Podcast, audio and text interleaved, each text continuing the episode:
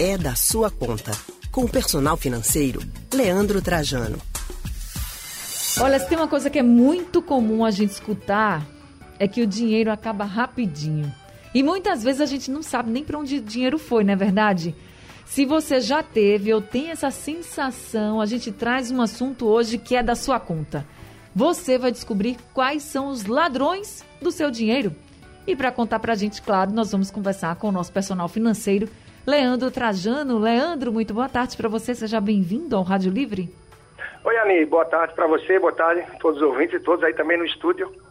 Então, Tem ladrão sim do nosso dinheiro, né? Além do que a gente imagina sempre. É verdade, não precisa nem a gente estar tá na rua, né? Ou tem ladrão do nosso dinheiro que a gente nem sabe quem é. Então conta pra gente quais são os principais ladrões do nosso dinheiro. Boa, Anne, frequentemente eu vejo pessoas que terminam, por falta de organização, pagando multas por atraso. Seja em relação à conta de energia, uma conta de telefone, algumas até, como essas por acaso, têm os juros menos pesados. Afinal, pagar juros nunca é bom, né? Mas se você atrasa, por exemplo, a fatura do cartão de crédito, você se enganou duas vezes. Consumiu mais do que devia, tanto que não teve fôlego para pagar, e como prejuízo, uma literal multa, por isso você vai ter é, os juros do cartão aí que vão vir bem pesados. Aí tem seguro do cartão de crédito também, às vezes é vendido para a gente.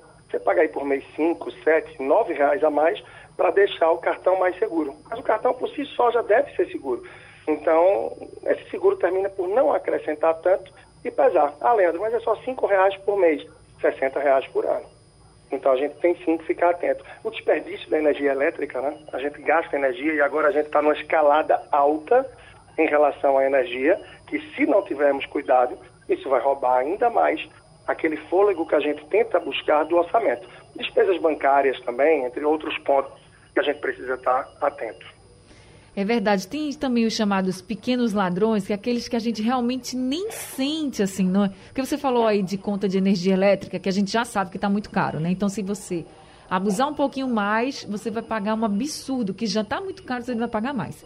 Você falou de multa, você falou das despesas com cartões de crédito, mas tem também aquelas despesas, assim, que a gente faz sem nem perceber?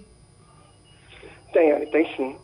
Você estava falando e eu já refletindo aqui, por exemplo, tem pessoas que terminam por contratar um pacote de telefonia móvel porque estão com medo de faltar internet ou qualquer coisa do tipo, mas não fazem mais ou menos as contas, não acompanham quanto gastam de pacote de dados por mês para acessar a internet.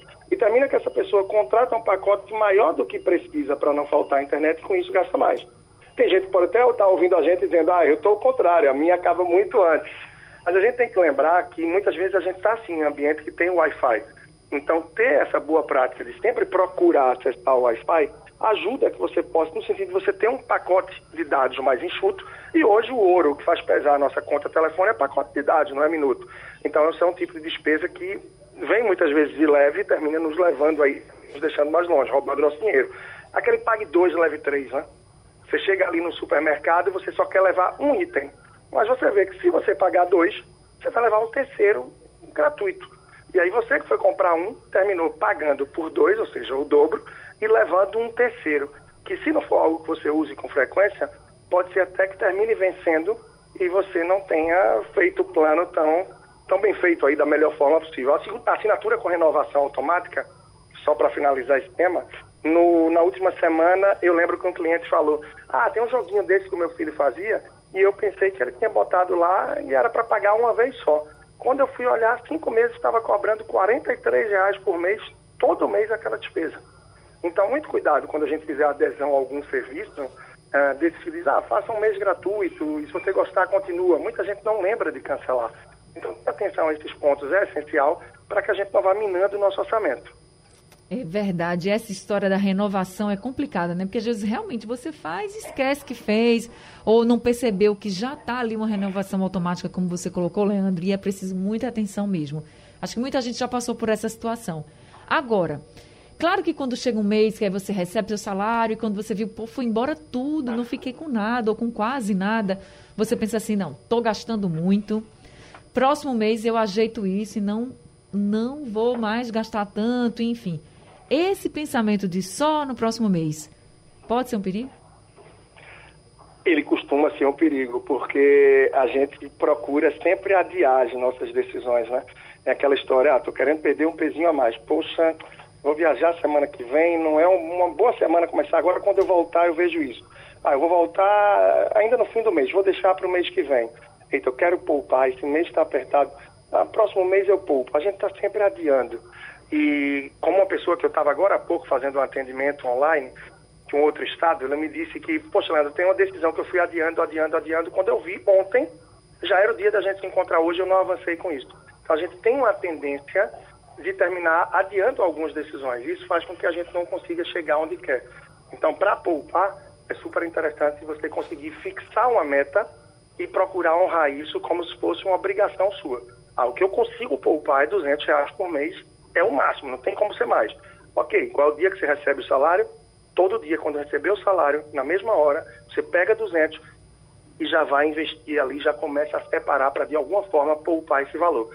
Se você quiser esperar o mês passar e ver quanto sobra, a possibilidade de não sobrar nada é muito grande e você não vai conseguir poupar. É isso, Leandro. Só para a gente finalizar, como é que a gente faz então para se livrar desses ladrões de dinheiro, hein? Bom, Ana, eu acho que é importante ficar atento ao orçamento, né? Se você não tem essa de anotar as despesas que você espera para o próximo mês, e agora a gente está no começo do mês, é muito propício para isso, então pega um papel, pega uma caneta, ou até lá no meu Instagram tem, se você procurar nos destaques lá, arroba personal financeiro, no link da bio, vai ter uma planilhinha de orçamento.